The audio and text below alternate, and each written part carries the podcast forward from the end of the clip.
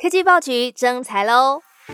！Tech Orange 专注创新科技、数位转型，我们要找对科技趋势、国际脉动、社群观点特别有想法的你。欢迎专题主编、数位行销、内容编辑、行销企划、专题编辑，投递履历加入我们，一起协助新时代台湾人提升竞争力。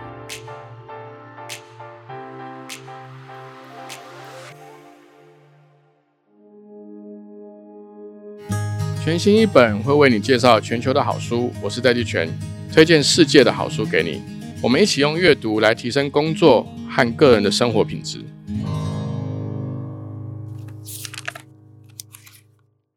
今天要跟大家介绍这本书，书名叫做《资本与意识形态》。那这本书的作者呢，相信大家都不会陌生。他的上一本著作叫做《二十一世纪资本论》，作者是 Thomas Piketty。中文翻成托马皮凯提。那上一本《二十一世纪资本论》，不管是全世界的知识圈呐，还有这个呃政策制定者，这本书其实推出来之后，对于整个世界的政治人物还有学术圈，都引起了非常大的这个回响。他用了非常缜密的数据，以及非常多的这个历史上面的资料，来得出来的一个结论。如果用很简略的方式来说，在二十一世纪。我们用钱赚钱的速度会比我们用劳力、用知识，或是用其他的这个专业能力赚钱的速度要来得快。他并没有提出来说这样子的一个呃现象，或是这样一个状况会造成什么样的后果，甚至他也没有提出什么样的一个解决方案。他只是先把这样的一个事实，先透过一个很缜密的学术研究的架构，以及数据、事实的这个论证跟比对。先把这样的一个现象跟事实给呈现出来。那今天要跟大家介绍这本《资本与意识形态》，我目测啊，它这本书是比上一本《二十一世纪资本论》还要厚。上一本那本其实我也有买来读，那虽然厚，但它至少一本就解决了。今天的这一册，它它分上下两册，加起来一共七百多页。我以为这本书是《二十一世纪资本论》的续集，但是我读完之后呢，我开始有一些不同的看法。我反而觉得《二十一世纪资本论》比较像是一个前传，它让这个皮凯提有了一个够缜密的一个背景跟事实上的理解，来让他能够去看到过去这五十年来全球超级资本主义怎么样去冲击每一个国家、每一个政府的治理系统，甚至是民主国家的这个不同的意识形态的演变。跟这几年，包含像川普的当选啦，或是民粹主义的抬头啦，贫富差距又拉大，甚至他在这本书里面透过对很多国家，包含英国、美国、法国、德国、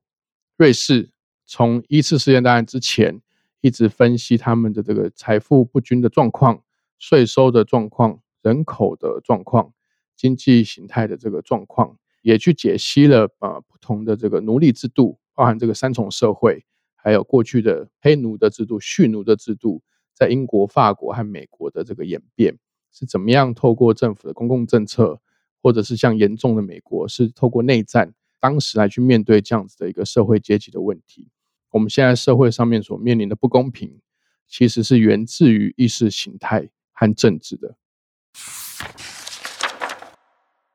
所以这本书呢，我会非常推荐给三种人。来阅读这本书。第一个呢是，如果你像我一样很关心我们下一代的社会的公平以及下一代的经济发展的机会。那第二群人呢，我会建议，呃，如果你今天是一个事业或企业的经营者，甚至你正准备要开始自己新的事业，是个创业家，那更应该要来关心、来看一下我们现在整个全球的经济，不管是地缘政治也好，科技战、贸易战也好。透过这个皮凯提他的这个分析和数据跟资料的这个爬书，来更精确的理解我们所处的大时代是在哪一个阶段。那第三群人呢？如果今天你是政策制定者，或甚至是你准备明年要来参选，我更建议你们在今年的时候可以好好的把这本书清楚的把它读通透，来了解一下我们这个新的这个经济的运作。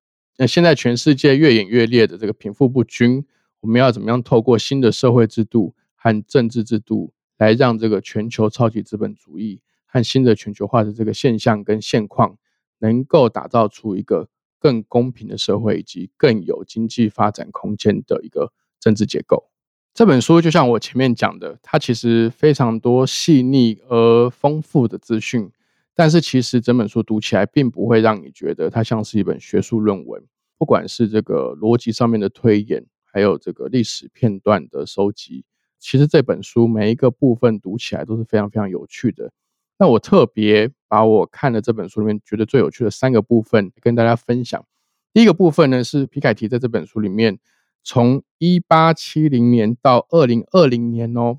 横跨了几乎两个世纪的一个分析，分析了各个先进国家成长消长的这个状况。假设我今天以它其中举了一个例子来看，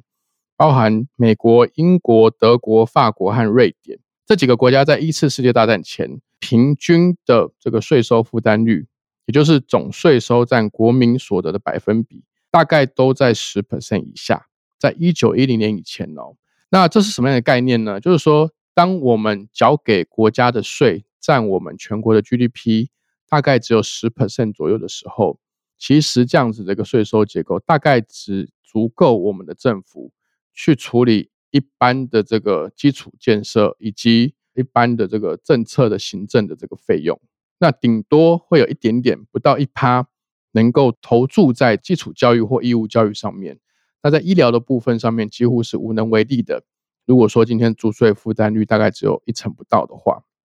那历经了一次世界大战、二次世界大战之后呢？其实各个先进国家都因为国家施政的需要，开始把这个租税负担率一路往上提，往上提，往上提，提到二零二零年为止，平均的租税负担率，在我刚刚举这五个国家——美国、英国、德国、法国、瑞典之中，美国算是相对低的。那什么叫相对低呢？即便是像美国这样相对低，它的租税负担率也超过了百分之三十。也就是政府每年收到的税收，美国收到的税收的这个金额，大概占美国的国民所得、美国的 GDP 百分之三十左右，超过百分之三十。那高的像是法国和瑞典，都超过了百分之五十。也就是说，政府的这个每年的收到的税收以及政府的这个支出，在没有其他的举债或其他的这个特别预算的前提下。瑞典和法国这样子的国家，他们的总税收占国民所得百分比是超过了百分之五十。那大家也许会好奇，台湾这个数字是多少呢？如果我们把健保的这个费用也纳进来算的话，台湾的这个数字大约是百分之十三。我在阅读的时候，在税收的部分，我很强烈的意识到，像最近大家会常常会讨论说，哎，健保快破产啦，或者是我们的这个劳退的基金快要破产啦。这个其实看起来好像是快要破产，可是如果说我们看了这本书，了解台湾的这个税收的占比，占 GDP 的占比大约只有百分之十三的时候，就会发现，不管是健保基金也好，或者是这个劳保基金也好，会破产几乎是很正常的事情，因为我们根本就没有足够的税收来去支应我们整个社会和整个政府表现的像是一个福利国家的这样子的一个。财务上面的需求，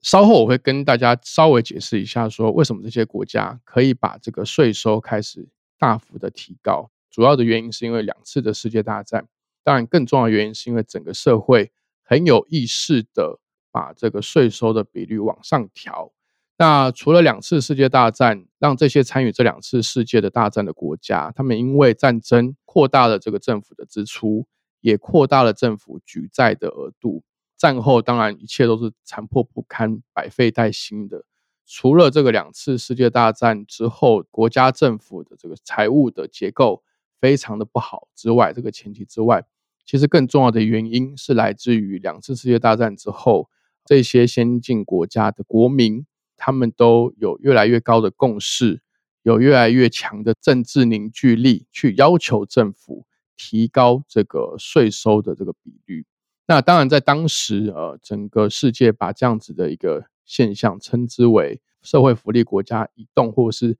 整个国家往左倾的一个现象。那怎么说呢？其实当时这个战争过后呢，大家都没钱，国家也没钱，你跟我也没钱，只剩下谁有钱呢？就是那些有很多土地、有很多遗产、很多资产的人，不管是左派的政党还是右派的政党，其实在那个时候呢，都一律的需要回应民意的需求，来提高跟这个富裕阶层或者资产阶级课税的比例，尤其是遗产税以及资本利得税。所以他们一路就从一九一零年以前不到十趴的这个租税负担率，一路成长到一九八零年，高的甚至有到百分之五十五，这个是以瑞典为最高。那一直到现在二零二零年，其实美国从一九八零年后，它的租税负担率维持在百分之三十，到现在也都是超过百分之三十一点点。那其他的国家，目前法国和瑞典都还是维持百分之五十以上。这中间的过程呢，其实就是每一个国家他们国内的这些选民和公民一致的希望政府能够负担更大的这个责任，能够把原本这个资本主义或经济运行的游戏规则，能够镶嵌在正确的社会制度和政治意识形态之中。另外一个我觉得非常有意思的部分，就是相信大家都和我一样。在过去十到二十年之间，尤其是最近这十年内，有很深刻的感受到贫富差距越来越大的现象。透过这本书，皮凯提在书里面的介绍，他统计了从一九零零年到二零一五年资产不均的全世界的这个数字。那这些国家呢，他收集的数字包含美国、整个欧洲、英国，还有特别把法国拉出来，以及瑞典。皮凯迪如果把数据里面欧洲私人资产最高百分位，也就是最富有的前百分之一所占有的整个国家的资产占比来做一个图表分析的话，其实一九零零年是有数据以来的高峰。以英国为例，前百分之一的这些资产阶级拥有了整个英国百分之七十的财产。大家没有听错哦。也就是说，前百分之一的有钱的那些人，他们身上的财产就占了全英国的百分之七十。那其他的国家，包含整个欧洲、美国、法国或瑞典，在一九零零年的时候，也都是偏高的状况。其中，在一九零零年里面，前百分之一的有钱人，他们所拥有的财产的占比最低的是美国。当时美国前百分之一的有钱人，他们所拥有的全美国的资产大概是四成多一点。那相较于当时的英国高达百分之七十，几乎是差了一倍有余。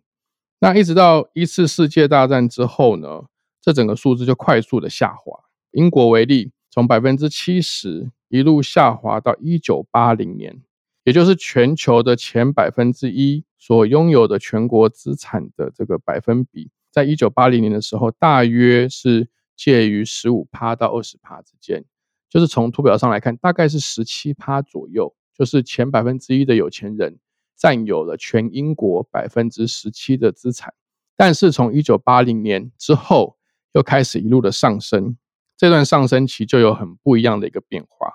呃，哪一个国家上升的最快呢？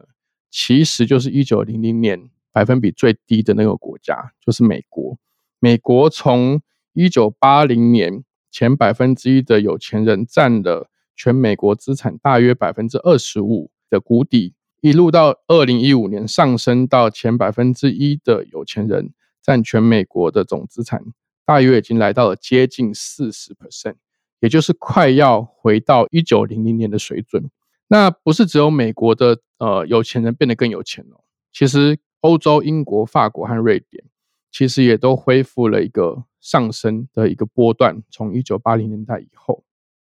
那当然这本书里面，它也更进一步的去做详细的一些分析。譬如说，每个国家的前百分之十的有钱人占全国的所有资产的占比的百分比，从一九八零年甚至一九九零年以后，也都是呈现上升的趋势。以我刚刚举的美国为例。到二零一五年的数字统计的数字为止，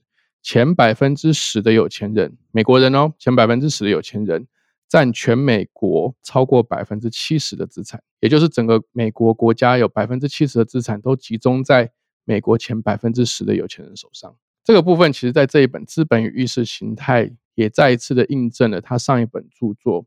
啊《二十一世纪资本论》的一个结论，也就是说，用钱来赚钱的速度会远远高过于你用其他的生产要素来赚钱的这个速度。那这本书里面第三个让我觉得很有意思，但是也在读的时候让我一点点难过的是，这整本书在描述全球的黑奴的解放史。这个作者他其实分别比较了英国、法国以及美国，他们整个呃黑奴在解放的过程中，政治上面的意识形态所扮演的角色，以及每个国家他们因为黑奴人口的多寡。整个政府因为前面的意识形态所提出来的补偿方案，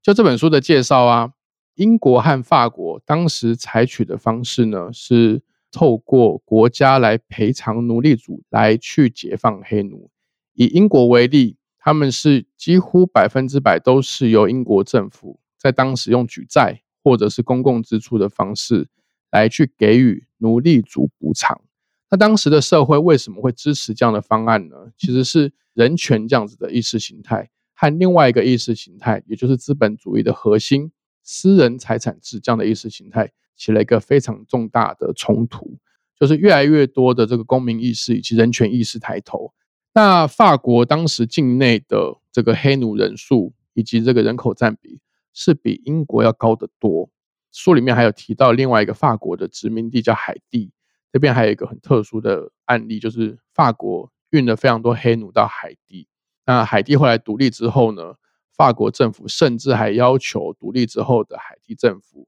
要付他们赔偿金，就是黑奴要补偿奴隶主嘛，因为他们的奴隶主是法国人，只是奴隶是在海地。那这样子的一个争议，甚至在呃最近这几年都还没结束哦。大家不要觉得这个事情好像是一百年前、两百年前的事情。那法国因为他们的黑奴人数较多，所以从历史上来看，当时法国采取的这个解决方案是，除了政府用公共的支出来赔偿奴隶主之外呢，他们还说服了当时的黑奴签订了一个类似劳动契约的一个合同。这些黑人还要签订一个长期的低的劳动成本的，用现在的角度来看，绝对是很不符合劳基法的这个劳动契约。来自己帮自己赎身，这个合约有些短则十年，长则二十年。那美国的状况非常非常严重，从一五零零年到一九零零年，历史学家估计这段期间这四百年间，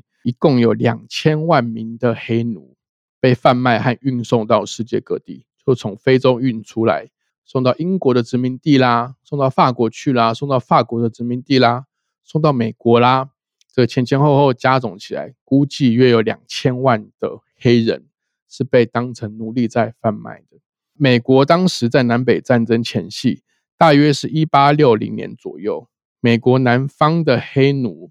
估计就有四百万人，是人类历史上最庞大的奴隶群体。当时美国解放黑奴的这个，不管是呃社会的冲击，或者是我们用内战。来形容当时美国的南北战争，就是为了要解决黑奴这个问题。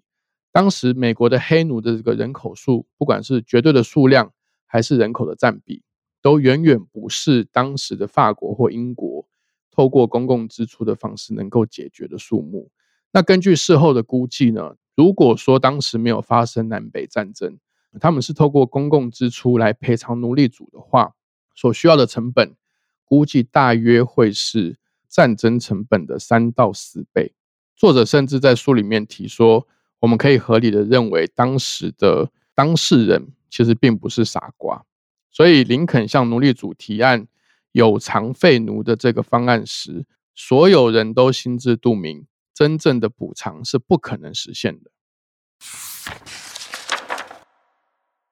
总结来说呢，我在阅读这本书的时候，其实常常能够。让我有一个不同的角度体会跟了解我们现在所处的时代，全球超级资本主义是怎么样来对我们的经济制度，还有对现在这个贫富差距越来越悬殊的这个现象起了一个推波助澜的这个效果。以前我在学校念的时候，其中一个理论是说，我们的政治意识形态是经济决定论的。什么意思呢？就是说，如果我们今天是在农业社会，我们的经济产出主要是农作物，那么就是有能力可以拥有土地的人，他就会拥有最多的资本收入跟经济上面的收入。那以土地为主的经济形态，很自然而然就会演变出封建制度、农庄制度以及奴隶制度。那甚至在更早期以前或更古代的经济形态，更仰赖土地跟武力的时候呢，当时的奴隶甚至还不是财产。当时的奴隶，不管是埃及，甚至古代的中国，